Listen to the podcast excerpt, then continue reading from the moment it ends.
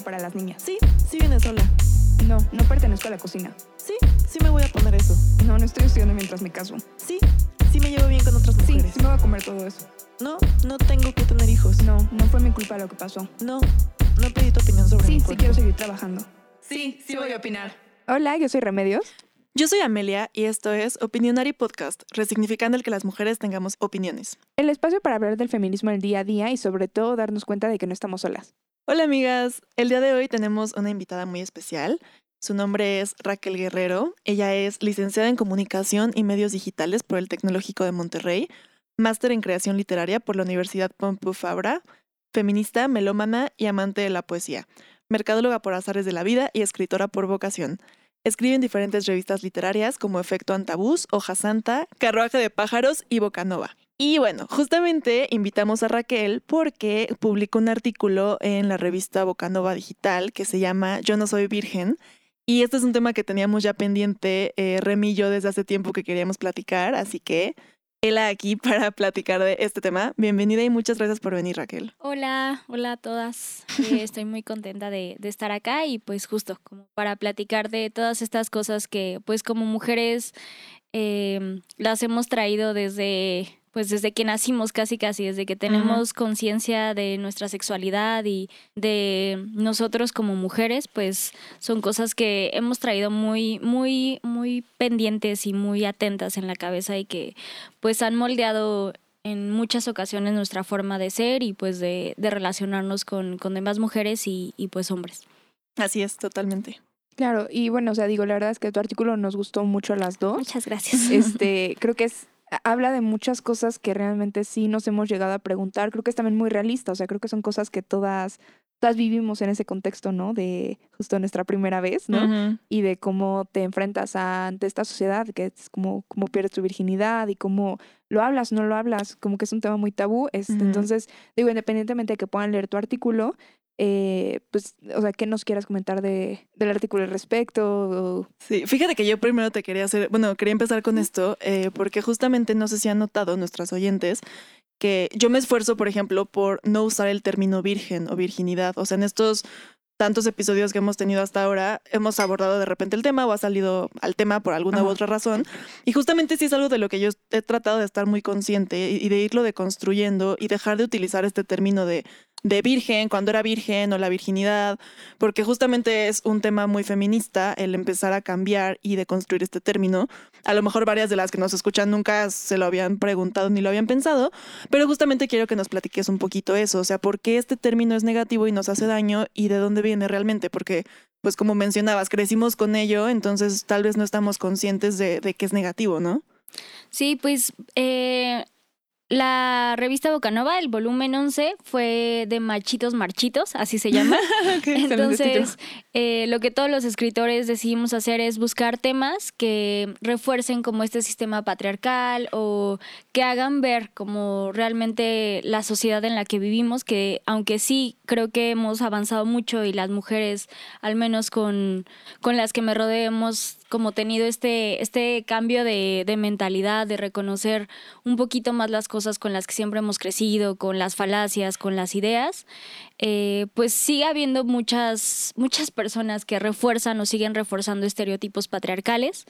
Y pues bueno, yo decidí hablar sobre, sobre la virginidad, que en algunos eh, años de mi vida era algo como muy pues, no sé, como una idea muy grande que yo tenía, como esta parte de, ay, ser virgen o no puedo perder mi virginidad con cualquier persona o es que, que no sé, que nadie se entere que soy virgen o que no lo soy porque, pues, si ya no lo soy y ya estoy muy grande, pues, ¿qué van a decir? Y si ya se dan cuenta que, que ya no lo soy, va a ser como esta parte de, ay, pues es una puta, cosas así, Sí, ¿no? Que también es un término que pues que muchas veces llegamos a utilizar y me declaro culpable cuando hablamos de una mujer que disfruta su sexualidad activamente, ¿no? Entonces, pues bueno, yo quise empezar a hablar sobre esto, que realmente es un tema, un término, la virginidad es un término que no existe. Uh -huh. eh, al menos del lado feminista creo que es como muy bueno reforzar que es una idea falsa y que Uh -huh. realmente no existe, Uh -huh. porque pues no define más bien, eh, el inicio de la vida sexual de una mujer no se define por, por una palabra inventada por el sistema patriarcal, por la religión católica sobre todo, que ha venido reforzando estas ideas cuando realmente eh, buscando en diccionarios, por ejemplo en Google, dice que la virginidad es una persona que tiene, bueno, deja de ser virgen una persona que tiene relaciones sexuales por primera vez. Y pues realmente sí, pero la sexualidad va más allá de una penetración o del rompimiento del imen que se puede romper haciendo cualquier actividad y ni siquiera como mujeres nos damos cuenta o somos conscientes de ello. Y pues también eh, en internet, incluso en la RAE y en Google puedes encontrar significados que te quedas como, pues, ¿qué está pasando aquí, no? qué miedo. Eh, sí, yo encontré que, pues que eh, la, la, virginidad se define como el acto de guardarse para una divinidad, como lo hizo según la Biblia la Virgen María. Entonces, pues aquí estamos poniendo en primer lugar al hombre como esta persona divina que nos va a quitar como la pureza o que nos va a hacer mujer o nos va a llevar como un estado como celestial al momento de, de una penetración. o sea, como si fuera realmente algo que pues no sé, que, que te cambia. aparte. Sí, o que el hombre define o que el hombre marca como un antes y después, cuando más bien eres tú al momento de, experimentar con tu cuerpo, incluso contigo, con otras personas, etcétera. Entonces, eh, pues sí, encontrando todas estas respuestas que incluso eh, marcan que la mujer es la que se tiene que guardar al matrimonio y toda esta parte de la pureza y la castidad. Y, y digo, al final, yo creo que todas también en algún punto hemos fantaseado con, ay, mi boda y voy a llegar de blanco y no sé qué. Y no está mal, digo, yo sigo queriendo como usar un vestido bonito, si algún día llego a, a tener un enlace de algún tipo, pero pues creo que es importante tener como siempre muy firme y muy claro de dónde viene como todo eso, ¿no? Porque al final un vestido blanco eh, viene del lado de pureza, que significa que estás llegando al matrimonio virgen, que no has tenido relaciones sexuales y que entonces con la persona con la que te vas a entregar después de tu noche de bodas, porque entonces ya vas a hacer el enlace por siempre y para siempre, eh, es quien lo merece o quien de verdad lo debe recibir y entonces ya después de eso pues puedes vestirte de negro, pero mientras, mientras sigue siendo como esta persona pura y casta. Angelical. Sí, que incluso esta parte de de convertirte en mujer, ¿no? O sea que entonces antes, pues como comentaba Amelia, ¿no? antes de, de, que empezáramos a grabar, como entonces antes, ¿qué soy, no? ¿Qué, qué soy? Si, Un sándwich, una foca. si ya eras mujer. un taco, o sea, es ah. súper loco y aparte lo normalizado que está, o sea, porque esto lo escuchamos hasta en canciones y canciones modernas, o sea, el reggaetón, digo que no es el mejor ejemplo porque sabemos que es machista, ¿no? en su mayoría. Pero bueno, canciones de reggaetón o de bachata o algo así, o sea, también es como, te hice mujer y este, no sé qué, o te voy a hacer mujer, o te voy a hacer mía. Entrégate. Claro, entonces, o sea, está muy normalizado, pero sí tenemos que estar conscientes de, de qué nos están diciendo. O sea, cómo es que al tener relaciones sexuales, por primera vez, o incluso aunque no sea la primera vez, es como si te estuvieras convirtiendo en la propiedad de alguien, como si te marcaran, como si de otra persona dependiera tu estatus como ser humano. O sea, o sea está muy loco. No, está cañón. Y fíjate, ahorita que estaba comentando Raquel todo esto, se me vinieron tres cosas así a la cabeza que dije, ah, sí es cierto. Una, este, esta cuestión incluso hasta cómo está en las películas, ¿no? Marcada. En las películas de terror, que es como, siempre hay dos chavas y una es como la virgen y otra es como la que ya se acostó con alguien, ¿no? Ajá. Y la que siempre se muere es la que ya se acostó con alguien. O sea, es como esta, o sea, sobre todo en las películas de los ochentas está muy marcado porque es como esta cuestión de castigo. O sea, sabes decir, no, tú ya tuviste sexo premarital, por lo tanto te mereces un castigo. No, si tú eres virgen, entonces te veré bien. Incluso también en la película de este Taken. O sea, ven que esa es este es una en la que se supone que son dos chavas que se van a París y la secuestran. Ah, ok, ajá. Ajá. Bueno, en búsqueda implacable. Búsqueda implacable en español, sí, claro. Sí, sí, sí. Perdón, es que no me conecto en inglés. Este, en esa película realmente también la diferencia es como que se supone que a la amiga que ya había tenido relaciones sexuales le encuentran un prostíbulo, drogada y así, y a su hija no le hicieron nada porque como ella era virgen, este, la vendieron al mejor postor y por eso la pudo encontrar sin que le hubieran hecho absolutamente nada. Mm. Entonces, ¿cómo podemos ver, o sea, en esta cultura también popular, esta cuestión como de casi casi un castigo si pierdes tu virginidad, bueno, más bien, si tienes relaciones sexuales antes del matrimonio, mientras que como que se recompensa que llegues sin tener relaciones sexuales al matrimonio, ¿no? Sí. Pero Y, y esto también, ahorita lo que dijiste, no sé si han escuchado esta frase de ¿para qué comprar la vaca si tienes la leche? Una cosa así. No. Yo sí la llegué a escuchar. ¿Qué y es es como, eso? o sea, es esta cuestión de, eh, o sea, tienes que acostarte o tener relaciones sexuales ya con quien te vas a casar, porque es como algo seguro de que te vas a quedar con esa persona, porque si lo haces antes, a los hombres es lo único que les interesa Ah, sí. y entonces te va a dejar en ese segundo. O sea, en el segundo en el que tengas relaciones sexuales con esa persona, como es lo único que quiere, o sea, no, no te quiere porque seas buena onda, porque seas inteligente, porque le caigas bien, solamente quiere por sexo, Ujú, te va a dejar automáticamente, ¿no? ujú. Entonces, como que es esta idea de por eso te tienes que guardar, digamos. Sí. Lo cual es, una Porque tontería. aparte, aparte lo que te están diciendo con eso es que de esa forma vas a amarrar a alguien. Aparte que o sea, no que no vales. es amor, O sea, y aparte de eso, o sea, que no vales más que por lo que tienes entre las piernas, básicamente. Sí. No te pueden, no se pueden quedar porque te aman, porque les caes bien, por nada. O sea, sencillamente es como lo único que quieren. Sí. Y ya. Y sí, y justamente creo que son cosas que de una forma u otra todos hemos escuchado. O sea, como decías Raquel, de que cuando estábamos más chicas, eh, el, el que te dijeran, como es que tienes que esperar al indicado, tiene que ser especial, este, tu primera vez, no sé las que nos escuchan, pero a nosotras creo que tenemos eso en común. O sea, que nos Sí. tocó crecer con estas ideas, y no necesariamente viniendo de, de la religión católica, pero incluso de nuestras amigas, entre nosotras. O sea, como que era muy de, no sé, por ahí de secundaria, eh, como esto de, no, es que tu primera vez tiene que ser tal. A lo mejor sí pensabas como vestida de blanco con mi esposo, o este, simplemente tengo que estar enamorada, o, o sea, como que sí le damos un valor muy importante, Sí, muy como si fuera una, como si marcara un antes y un después, ¿no?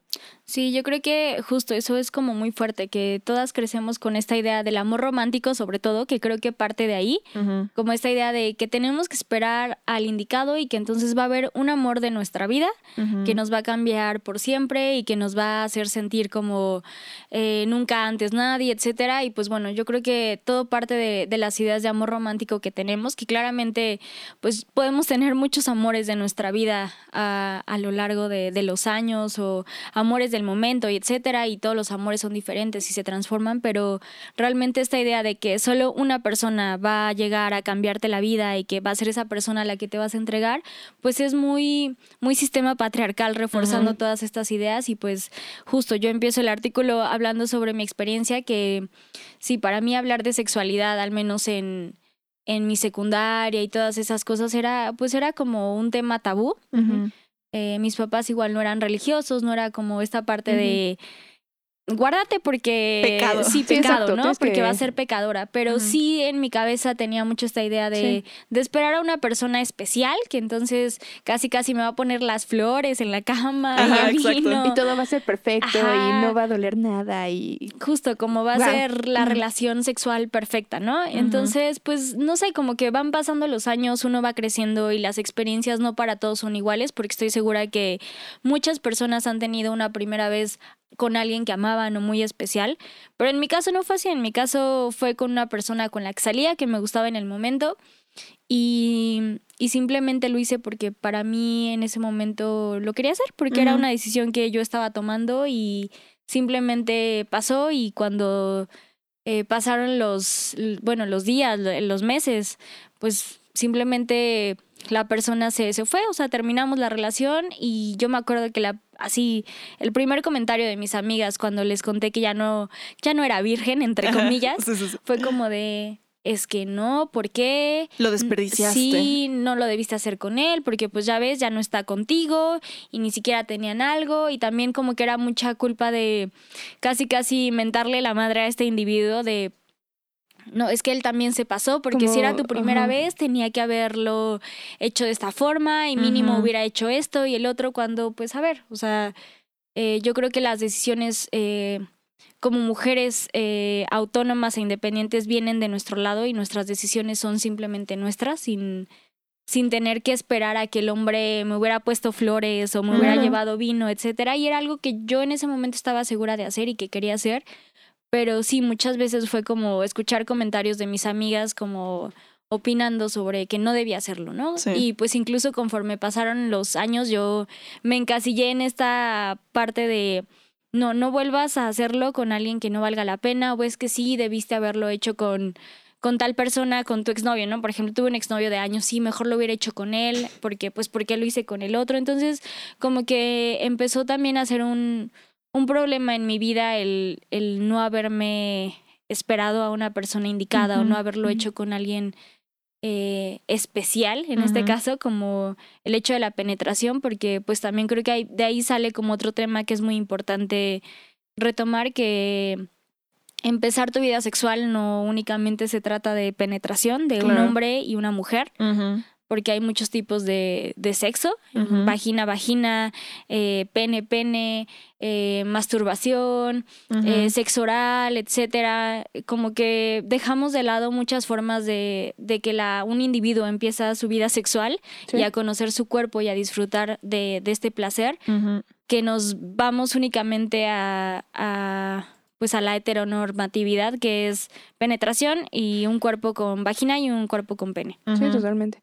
No, fíjate, lo que dices de la decisión creo que es, es muy importante porque creo que antes, cuando tenías que esperar a casarte, realmente no era una cuestión tan de decisión, era una cuestión de presión, de la tienes que hacer porque, pues ya, o sea, se lo debes casi, casi, ¿no? Te toca. Exacto. Y qué importante eso, o sea, el decir, fue mi decisión y yo lo decidí así, yo tomé esa decisión y con quien yo quise. Eso creo que, creo que es muy valioso y creo que hay que comenzar a hablar más de eso, ¿no? O sea, de cuando yo decidí empezar mi vida sexual y no cuando perdí mi virginidad, ¿sabes? Sí, y justo lo que mencionas me parece súper importante, la parte de la presión social, o sea, cómo es que de un tema tan personal que involucra tu cuerpo, tus emociones, tus relaciones, o sea, es algo súper personal, no se me ocurre tema más personal, cómo es que todos se atreven a opinar y a, y a darte, digo, y tus amigas obviamente fue inconscientemente porque eran parte de este sistema y víctimas de este sistema como lo hemos sido todas, pero justamente cómo cómo, está tan, es tan común esta presión social de decirte es que estuvo mal porque debiste haberlo hecho así y asado.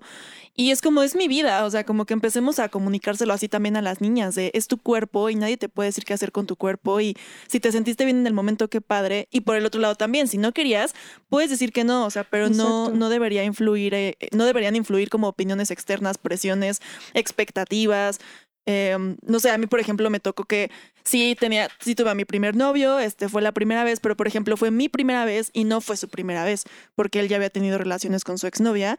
Y eso para mí fue también súper perturbador, o sea, porque yo decía, no, es que entonces este, yo ya no voy a ser especial para él. Y yo le tenía una envidia a la otra chava. Yo decía, ¿cómo es que entonces él siempre va a estar enamorado de ella en realidad? porque, porque su primera vez fue con ella. No, sí, te platicaba a ti, ¿no? y a mí me pasó exactamente igual. Y lo que dices es cierto, o sea, como esta cuestión de decir, es que como aparte como que se está como lo que dices como una cuestión de responsabilidad, lo que dice Raquel de decir como de, es que tu primera vez tiene que ser como perfecta porque como siempre te vas a acordar y entonces la responsabilidad de esa persona hacerlo así cuando dices como Sí, y creo que alguna vez alguien me dijo, o sea, cuando corté con ese primer novio que tuve, alguna vez alguien me dijo como, no, es que pues siempre lo vas a querer porque pues fue tu primera vez con él. Entonces siempre, siempre vas a estar amarrada a él toda tu de vida. manera. Nunca lo vas a superar. O sea, y es como, por. sí, no, eso es cierto. No, no me quitó nada. Sí, o sea, pues ya estuvo. De hecho, ni estuvo padre. O sea, la primera vez de nadie es padre. o sea, es súper incómodo, es horrible, duele, no sabes qué hacer. O sea, bueno, no sé, si alguna tuvo una experiencia padre la primera vez, felicidades, creo que la mayoría no son así.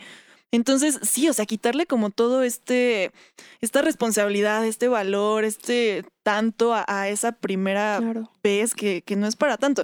Y entonces, volviendo al tema también de, de qué es tener relaciones sexuales, eso es súper importante porque a lo mejor tú crees que, creo que justo he escuchado eso, como de que hay mujeres que nada más han tenido relaciones como de sexo anal pero son vírgenes. Se consideran vírgenes porque nunca han sido penetradas como vaginalmente. Y es como, no, o sea, también es una idea que nos han metido, pero las relaciones sexuales son, son mucho más, o sea, son a lo mejor desde que tuviste tu primer beso, o sea, a lo mejor eso para ti ya representó como ciertas emociones, cierta apertura, descubrir como una parte de ti que no conocías. Y, y creo que no se vale como encasillarnos en esto de, no, la primera vez es que el pene entre en la vagina y punto final, ¿no? O sea, y justamente las se rompe relaciones. El y, se rompe el himen. y claro, no hay sangre, entonces no eras virgen. Ay, sí, qué loco. No, o sea, eso por ejemplo a mí, yo me acuerdo que, o sea, eso me nefasteaba mucho cuando contaban estas historias de que antes sacaban la sábana manchado y dije, ¿qué onda? yo no sangré. Yo, yo tampoco. yo tampoco. Yo sí, pero fue muy poco y aún así como que fue de, o sea, es más, o sea, yo siento que por eso me dolió más.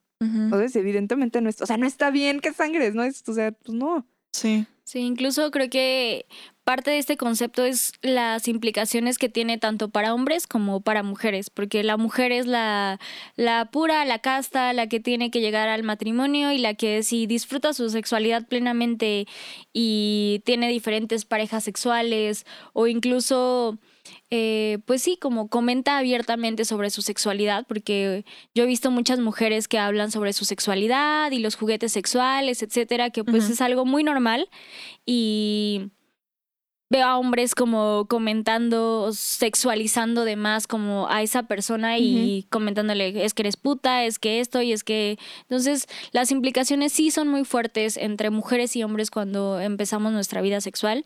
Para los hombres es como, ay, campeón, ¿no? Ajá, de ya... todo lo contrario. Es como un derecho de paso, de, ay, eres hombre, ¿no? Casi, casi. Y como empieza rápido, ¿no? Como empezar la vida sexual rápido, porque entonces ya todos sus amigos eh, ya lo hicieron con cinco niñas, 20, 30, y tú sigues ahí, ¿no? Entonces es como también mucha presión eh, social y pues cuando lo logras es como de, ay, venga, campeón, ¿no? Cuando del otro lado las mujeres que tienen sexo, eh, putas, ¿no? Incluso yo también me, me, ubico en tiempos atrás llamando zorra o puta a una mujer que pues sí, que mostraba eh, su vida sexual o se mostraba plena, ¿no? Hablando de estos temas y sin ningún tipo de tabú o de pena o incluso vergüenza, ¿no? O sea, yo me acuerdo mucho en prepa que alguna vez a una chava se le cayeron unos condones de su mochila y los recogimos y todos fue como de, ay, no, pero es que, ¿por qué trae una caja de condones? No, casi, casi no, pues sí, es que es la, la puta, ¿no? De la prepa o cosas así y son cosas muy fuertes porque realmente si eso hubiera pasado con un niño, hubiéramos dicho como de, ah, pues es que es niño, ¿no? Es que es hombre, es que, pues sí, o incluso los niños que se, bueno, los hombres, más bien hablemos de hombres y mujeres, eh, los hombres que se autodenominan fuckboys y que Sí, como con orgullo, ¿no? Sí, es como de, pues sí, es que yo me di a tal, o presumen entre sus amigos como, sí, me, sí, ya me la di, ¿no? Ah, sí, es que esta está buenísima, también ya me la di, ah, sí, ya me di a tal. Y es esta parte de, bueno, o sea, como si las mujeres fueran trofeos o estrellitas que marcar en, un, en una boleta y que entonces mientras más tengan, mayor puntuación tienes como pues hombre, ¿no? Esta, esta parte como de virilidad que los hace sentir como más orgullosos de sí mismos frente pues frente a la sociedad, que al final también son, son parte de, de ser mm, estar dentro de, del sistema. ajá, del sistema patriarcal y de la heteronormatividad que también los ha enseñado a, hacer así y sentirse bien cuando tienen relaciones sexuales con muchas mujeres. Sí, es que eso es como el tantas relaciones sexuales con tantas mujeres diferentes como puedas antes de casarte, ¿no? Pero para las mujeres como no. Todo lo contrario. Todo lo contrario. No tengas nada de relaciones sexuales porque solo vas a tener relaciones sexuales con un hombre en tu vida si quieres ser como adecuada. De hecho, yo me acuerdo en la prepa que había una maestra eh, que sí nos decía como, ay no, niñas, cuídense mucho, ustedes tienen que llegar vírgenes al matrimonio. Y yo como que era de por, ¿no? Y como que era, pero así como que no lo hacía mucho hincapié, evidentemente, solo a las mujeres, ¿no? Eh, y un día le dije, ¿y también le hizo hasta a los hombres? Y ya como que se sacó donde, como que se puso a pensar y dijo, bueno, que eso sí, no, no lo hago, ¿no? O sea, porque según ella como que era esta idea de, eh, pues sí, como de pureza, de todo, pero ella misma se dio cuenta de que no le estaba aplicando a los dos. Claro, creo que no hay ejemplo más claro de machismo, o sea, como esta brecha de género justo en esta situación es extremadamente evidente, o sea, cómo son opuestos completamente. Sí. Mientras los hombres, como dices, van juntando estrellitas entre más sexo tengan y, y la presión social es por más y los humillan si no han tenido relaciones, para nosotras es todo lo contrario, como si tu valor disminuyera entre más relaciones has tenido y, o sea, es completamente opuesto las experiencias. Y creo que también es muy evidente en ejemplos eh, como familiares, contextos familiares, o sea, cuando con los hijos eres de una forma y con las hijas de otra.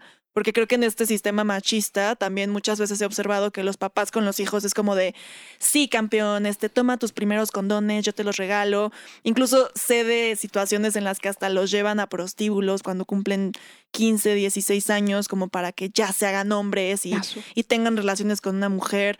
Mientras que con las mujeres, este mismo perfil de papá macho, obviamente es como de, quien se atreva a tocar a mi hija, este, mi hija jamás va a, poner, va a poder tener relaciones, este, el matrimonio, no sé qué. O sea, y es una doble moral impresionante de cómo eh, para unos la misma actividad es algo positivo y la otra, para la otra persona es algo negativo. Y como si tú estás eh, impulsando que tu hijo tenga relaciones sexuales, no estás pensando en esas niñas o mujeres con las que va a tener relaciones sexuales, pero simplemente es una misoginia muy fuerte de decir, mi hijo sí vale y ellas no.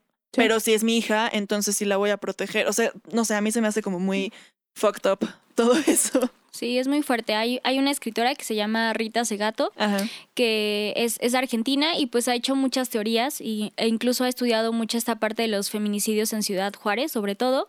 Y pues ella habla de de los hombres feminicidas en este caso, pero lo podemos llevar a prácticas más pequeñas en las que para sentirse como viriles tienen que apropiarse de algún tributo femenino. En este caso podríamos hablar justo como de la virginidad o de la primera relación sexual con penetración de una mujer, que los hace sentir más viriles o más hombres. O incluso, eh, por ejemplo, en este libro que habla sobre, se llama La escritura en el cuerpo de las mujeres asesinadas en Ciudad Juárez, ella habla como cómo entra la parte territorial, de decir, como en Ciudad Juárez nosotros somos como eh, los dueños de este territorio, nosotros somos los que mandamos aquí y por eso eh, es como...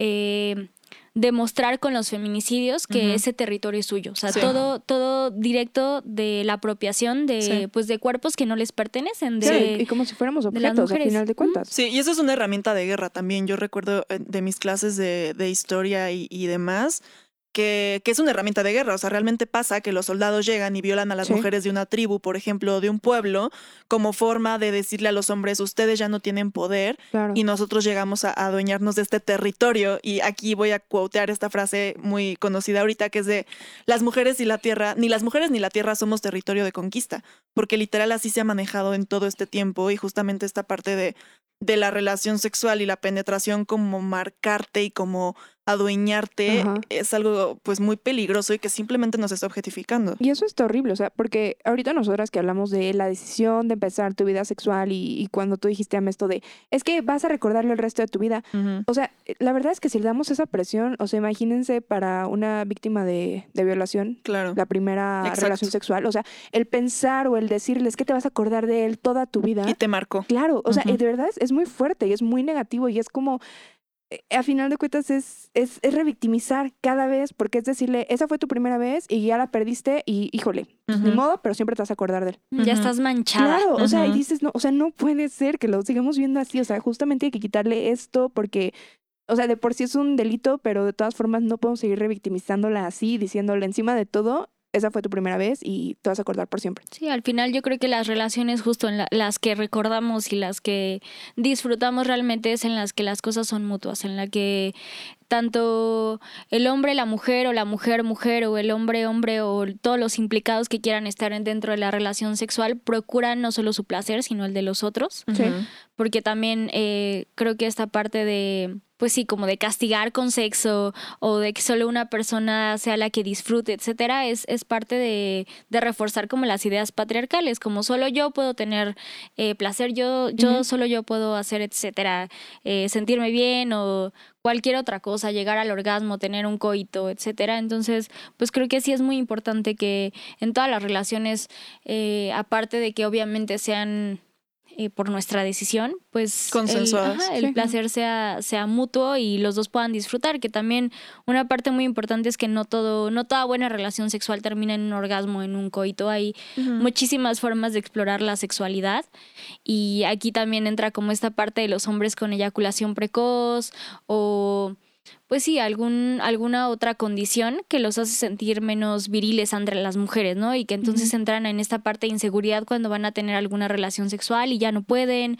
o se hacen menos y todo es por al final por sus ideas patriarcales que les dicen como no, el hombre tiene que tiene que penetrar y tiene que durar 20 minutos, porque si no dura 20 minutos, eh, ya no es hombre o ya no lo hizo bien. Cuando también, a ver, no sé si les ha pasado que hay hombres que también presumen mucho eso, ¿no? De, ah, yo duro un buen, a mí me ha tocado, y es como, pues es que no se trata de que dures mucho, porque también duele en algún punto, lastiman, son órganos que tienen que estar como súper lubricados, etcétera. Entonces, también llega, es, es simplemente más bien explorar, tener como comunicación con las personas involucradas a la hora del acto sexual y, y pues sí, tener consenso de lo que va a pasar, de lo que vas a hacer, de lo que no. Y pues entender que no solo se trata de, de eyacular o de tener un orgasmo, sino también hay muchas otras cosas como para explorar, incluso desde el beso, desde estar coqueteando con una persona. O sea, al final todo lo que, lo que te hace pues sí, descubrir el placer o lo que te gusta es parte de, de, la sexualidad e incluso del inicio de tu vida sexual, como decía Amelia, ¿no? Como desde la primera vez que das un beso, es, empiezas a descubrir tu sexualidad, a ver lo que te gusta o incluso hacia dónde va a ir tu, orientación sexual, etcétera. O sea, al final son muchas cosas que, que involucran toda la, la, parte de la sexualidad, que también es un lugar muy importante para empezar a destruir todas las ideas machistas y misógenas que, con las que hemos crecido. Sí. Y otra idea, justo, o sea, en relación a eso, es como esta cuestión centrada en el placer masculino, ¿no? Generalmente. O sea, como que la relación sexual termina en cuanto el hombre eyacula y es como, bueno, sí. ya, todo acabó, ¿no? Sí, o justo algo que mencionaba también Raquel en su artículo, es como de cuántas veces no hemos fingido un orgasmo por miedo a, que él se sienta mal. Y es que eso es, o sea, y yo, bueno, o sea, en mi experiencia, o sea, eh, yo la verdad es que se aprendí a fingir. Yo también he fingido. Yo nunca, Porque la verdad es que mi exnovio sí era como que, o sea, de verdad se ponía mal. O sea, pero mal, mal de que es que no soy suficiente, no basto. Pues si quieres algo más, ve, consíguetelo. Y dices, O sea, en lugar de preocuparse y de decir, bueno, pues vamos a hacer otra cosa, ¿sabes? O sea, está bien y yo en ningún momento como que le reclamé al respecto. Pero creo que eso es cierto. O sea, está como muy centrado también alrededor de el placer masculino y si tomamos en cuenta todavía que a nosotras como que se nos tacha de putas si aprendes sobre el placer femenino o si experimentas con otras cosas u otras personas o demás. Entonces, como que también eso creo que es importante. O sea, tenemos que nosotras mismas también aprender a y verlo como así, como las cosas como son. O sea, poder platicarlo realmente y poder tener esta cercanía con tu pareja y todo. Sí, que no implique tanto, o sea, como que bajas tu su autoestima y como que tantas cosas implicadas y verlo como sin tabús, o sea, como decir, mira, ¿sabes qué? Pues no, pero me gustó esto, me gustó esto, no llegué al orgasmo, pero estuvo bien. Claro. O por el contrario, también puedes poder decir, hoy tuve un orgasmo y estuvo increíble y está padrísimo y, y qué padre y sigámoslo haciendo, o a lo mejor lo tuve con, tocándome a mí misma o con un juguete y, y está bien, o sea, y no es malo. está mal. Y nadie en la relación se tendría por qué sentir mal, ¿sabes? Pero también creo que esto es consecuencia de cuestiones como la cultura del porno porque ahí te enseñan que eh, justamente como que la penetración es lo que hace que la mujer este, tenga sí, el orgasmo más grande del mundo y esté extasiada y eso, entonces eso es lo único que tienen que hacer y en fin, como que sí, hay varias cuestiones involucradas, pero sí, quisiera empezar a concluir un poquito con que justamente la cosa es empezar a deconstruirlo y empezar a estar conscientes, porque son cosas que pues que han permeado en muchísimas áreas de nuestra vida, desde toda la vida, desde nuestra adolescencia, entonces, en lugar de seguir como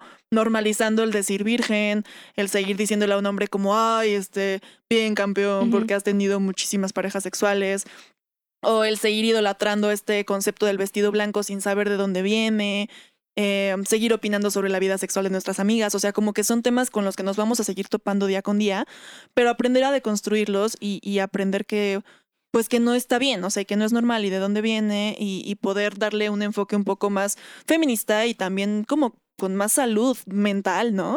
Sexual y todo. Sí, sexual. Y pues entender justo que una persona no vale por el número de relaciones sexuales que haya tenido o si ya empezó su vida sexual o no.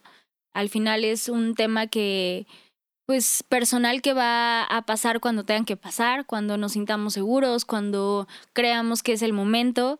Eh, son cosas que, pues sí, que uno va experimentando y que el tiempo es el que te va poniendo en el lugar cuando tú te sientas seguro de hacer las cosas y pues dejar como de lado estas presiones, ¿no? De, ay, ¿cómo que todavía no? O, como que ya. ¿Cómo que ya? si tienes tantos, cosas así, o con tal, o con Juanito, o con Chuchito, o con Roxana X. Entonces, como tener en claro que, pues sí, que una persona no vale por su por su vida sexual al final de cuentas y que simplemente son decisiones que pues que uno decide porque nuestros cuerpos al final no son de nadie más que, que nuestros y la forma en la que decidamos experimentar y con quién es asunto nuestro únicamente y, y no nos hace más mujeres, más hombres o en este caso menos.